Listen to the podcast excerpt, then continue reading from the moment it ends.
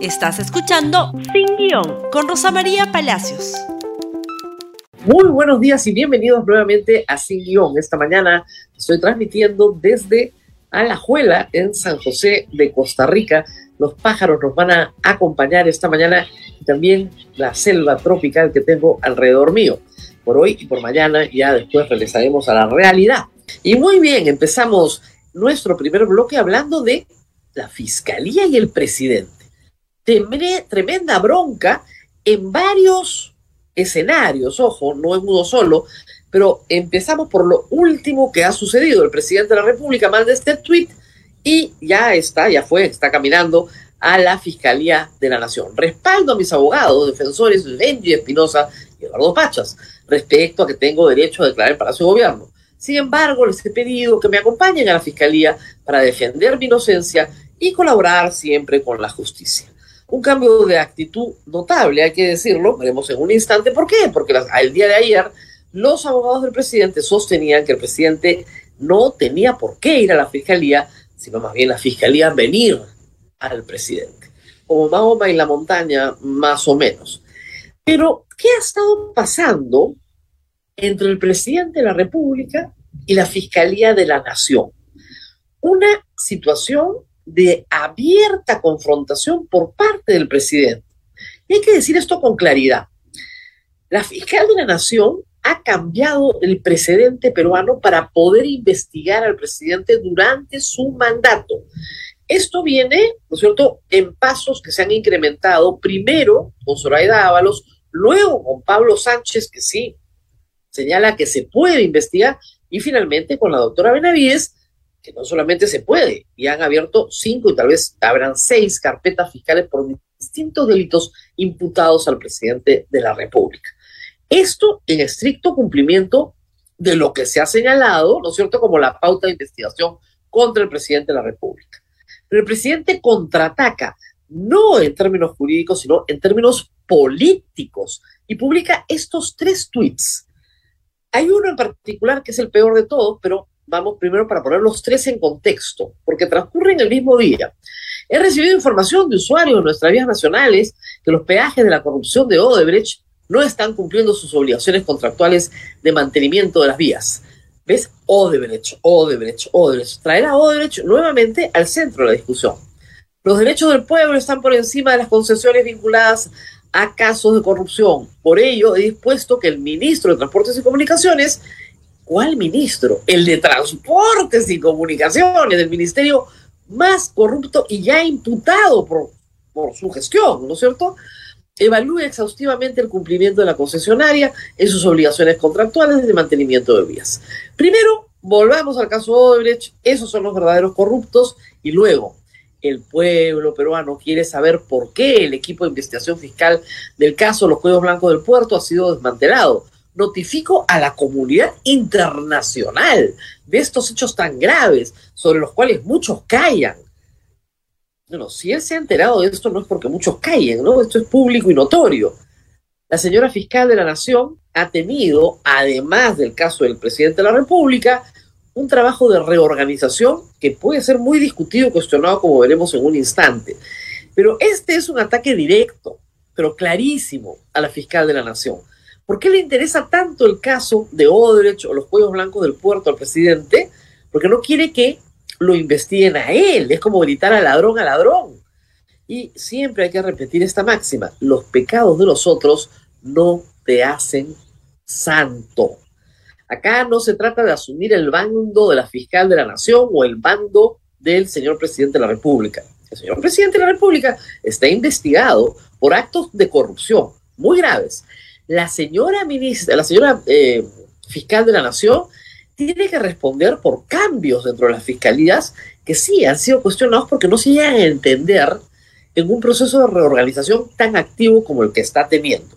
Sobre esta materia se ha defendido la señora, eh, la señora fiscal de la Nación y ha dicho varias cosas ayer en eh, una, perdón, en, en una presentación en RPP, pero antes lo que decía el señor Benji, Benji, el abogado de Espinosa, del señor eh, presidente de la República sobre ello.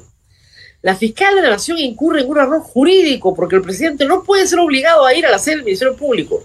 El artículo 167 lo dice, que cuando el presidente declara actúa a elección, si declara en su casa, domicilio o despacho.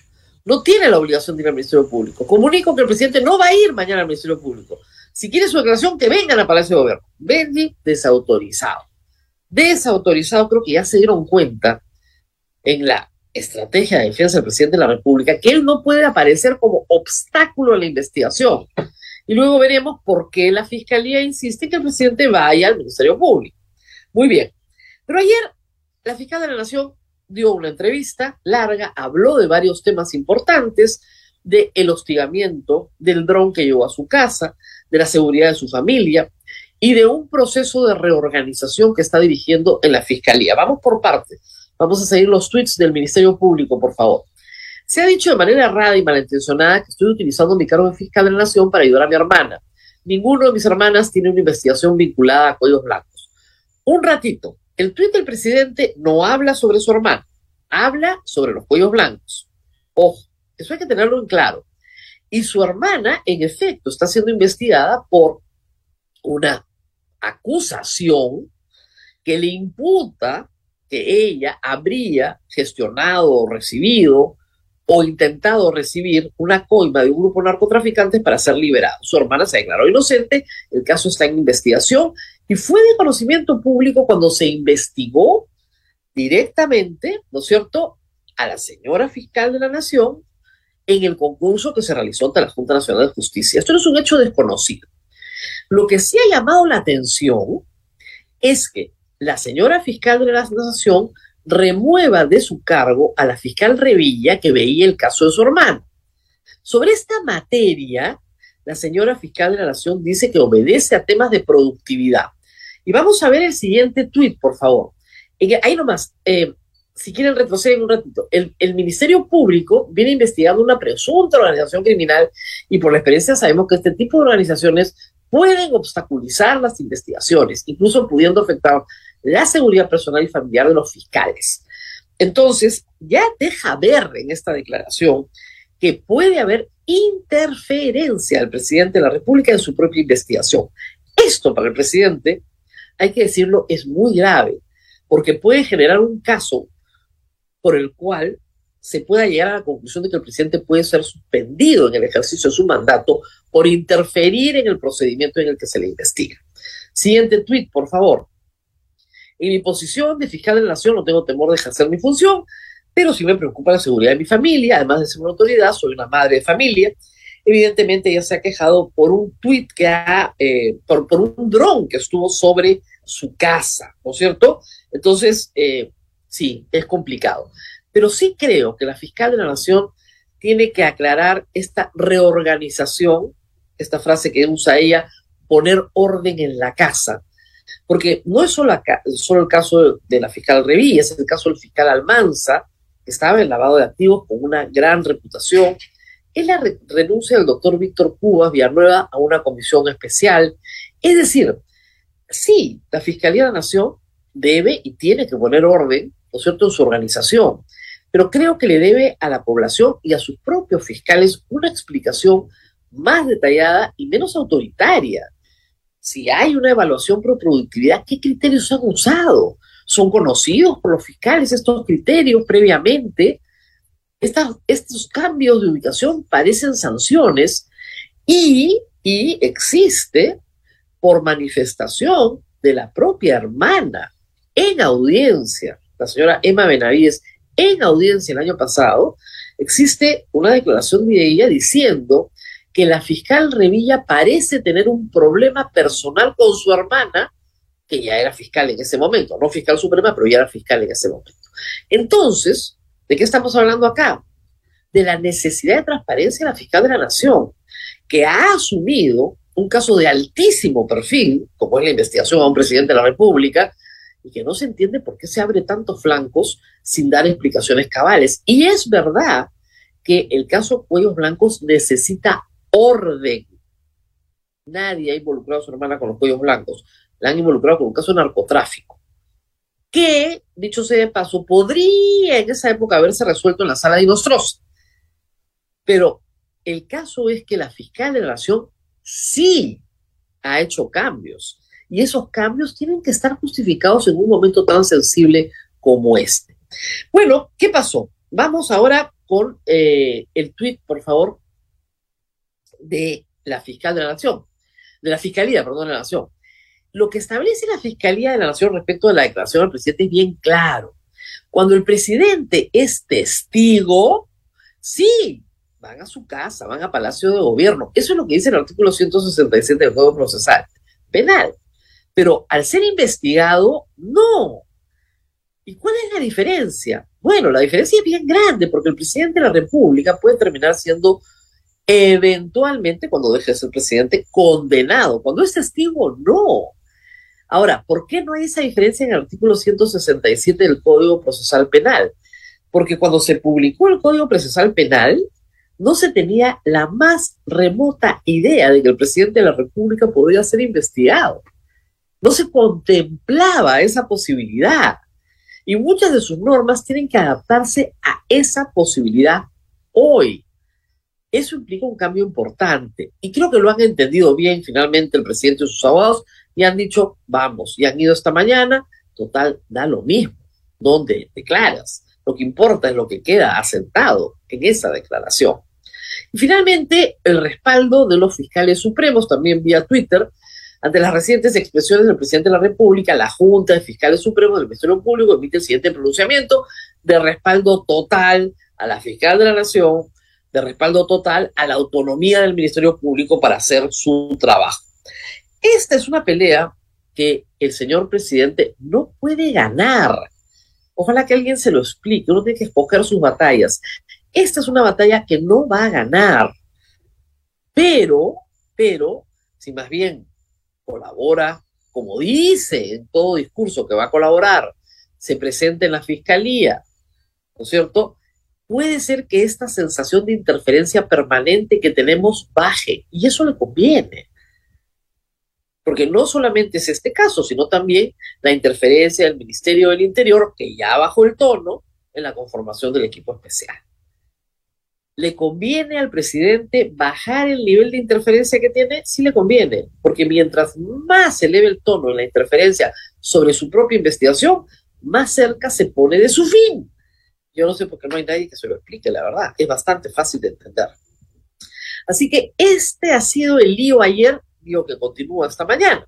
El presidente ya se encuentra declarando en la fiscalía. Bueno, y anoche, tarde, a las diez y media de la noche, se armó un zafarrancho nuevamente porque Philip Patrick en su programa anunció esto. Por favor, veamos. Si me ayudan.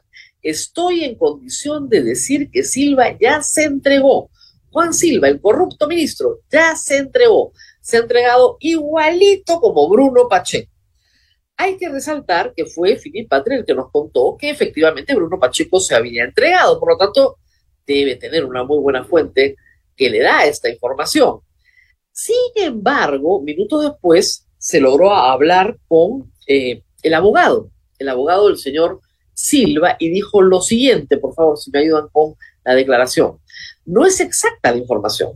Tampoco tengo conocimiento de que mi cliente Juan Silva haya pensado en entregarse en estos días. En todo caso, la información es falsa, no se corresponde con la realidad. Esto lo dice el señor Alfredo Yalán, abogado de Juan Silva. Ahora, recuerden que la vez pasada el abogado Bruno Pacheco dijo algo parecido, e inmediatamente apareció Nakazaki como el nuevo abogado, habían cambiado de abogado y el abogado no se había enterado. Podría ser, pero a esta hora, y han pasado ya varias horas, eh, y es una noticia en desarrollo, todavía no hay novedades en el caso y no se ha verificado una supuesta entrega. Ojalá se entregue, pero lo que indica esta noticia es que el caso se cae de Maduro y que el señor Silva pronto se va a entregar, aun cuando ayer circuló la versión en el comercio de que un testigo aspirante a colaborador eficaz se había acercado a la fiscalía a decir que tenía conocimiento que el señor Silva iba a ser sacado del país con auxilio del gobierno. Y esta era una noticia muy preocupante y muy peligrosa, por supuesto, para la investigación. Eh, sin embargo, circuló toda la tarde la idea de una fuga del presidente de la República, ¿no? Y el presidente publica casi a la medianoche el siguiente tuit, por favor. A fin de fortalecer el comercio exterior e inversiones con el hermano país de México, en breve me reúno con el Palacio de Gobierno con el secretario de Relaciones Exteriores de México, Marcelo Ebrard, e inversionistas mexicanos. ¿Qué? ¿10.53? ¿A la medianoche? ¿Una reunión protocolar para recibir al canciller de México? ¿Todavía quién? Al canciller de México. México eh, está, digamos, gobernado por el presidente AMLO, como se conoce allá, que ha manifestado su simpatía por Pedro Castillo en varias ocasiones y se presume un destino favorable para un asilo como lo sería Venezuela o Bolivia. Y justo va a recibir al canciller de México a medianoche. Bueno, se podrán imaginar ustedes, todas las alarmas se dispararon a tal punto que Palacio se vio obligado a transmitir la reunión vía Facebook Live reunión a la que el presidente llegó un poquito tarde y dijo nada, nada de lo que podía decir. Dos líneas, y eso fue todo. ¿Para qué lo pone en su Twitter? Es como talán, talán, talán, talán, talán. No se entiende en realidad cuál es la estrategia del Palacio de Gobierno. Un día atacan y el otro día se desvisten en público. En fin. También ayer, mientras yo viajaba a San José, muy temprano en la mañana, el presidente del Consejo de Ministros renunció, acá está su carta. Como no pueden hacer las cosas bien, ha redactado una carta que evidentemente hace creer que poner el cargo a disposición no es renunciar. Hasta esta hora, el presidente de la República no ha nombrado a un sucesor. Aníbal Torres ha estado seis meses en el cargo. Como saben ya, el presidente del Consejo de Ministros más longevo de la historia de Castillo pero también repleto de escándalos y declaraciones altisonantes y una trompeadera perpetua con la prensa. El señor Aníbal Torres dice que regresa a las aulas, lo cual nos parece magnífico, pero fue durante más de 20 años él y su esposa abogados del Banco de Crédito. Abogados del Banco de Crédito. Eso es lo que ha sido el señor Aníbal Torres, por si acaso, cuando habla del pueblo, el pueblo, el pueblo, a la hora del ejercicio profesional estuvo en otros lados. Y, hay que decirlo, al principio parecía un opositor de Vladimir Cerrón, pero luego, cuando fue presidente del Consejo de Ministros, le aceptó todas sus cuotas, inclusive al ministro de la Agüita Racenada. No lo vamos a extrañar. De eso estamos muy, muy seguros los periodistas. Pero ¿qué lo va a suceder? Y acá hay un campeonato entre aquellos ministros que defienden al presidente de la República y, por supuesto, aquellos ministros censurados por el Congreso que estarían en el bolo. El comercio informaba ayer que podían ser Salas, Chero o Sánchez, el trío, digamos, defensor, o la señora Betsy Chávez o el señor Semanche. No hay en realidad a esta hora claridad. Pero esto dijeron sobre sí mismos los ministros Salas y Chero. Por favor, es delicioso, lo tienen que escuchar. Algo adicional, justamente hablando dentro del marco de respeto, somos respetuosos siempre con ustedes, nos acercamos, no solamente acá a los micros, afuera Palacio de Gobierno, sino también a los medios cuando nos invitan a entrevistas en vivo. No hay ningún problema en responder. Los periodistas, los colegas de ustedes son quienes ponen la pauta, hacen las preguntas y nosotros dentro de nuestro marco de libertad de opinión constitucional y dentro del marco de la coyuntura tenemos el derecho a responder. Pero hay periodistas que minimizan la crítica, ¿no es cierto? Y nos tildan de ayayeros, de sobones, de lamezuelas, ¿no? Entonces piensan que con eso este, van a tratar de estigmatizar o etiquetar a un ministro de Estado. Nosotros trabajamos por el país y ustedes, los periodistas profesionales, merecen el respeto de poder responderles y estar con ustedes. El presidente defiendo los temas político-institucionales, quien determina su defensa de él es su abogado defensor particular.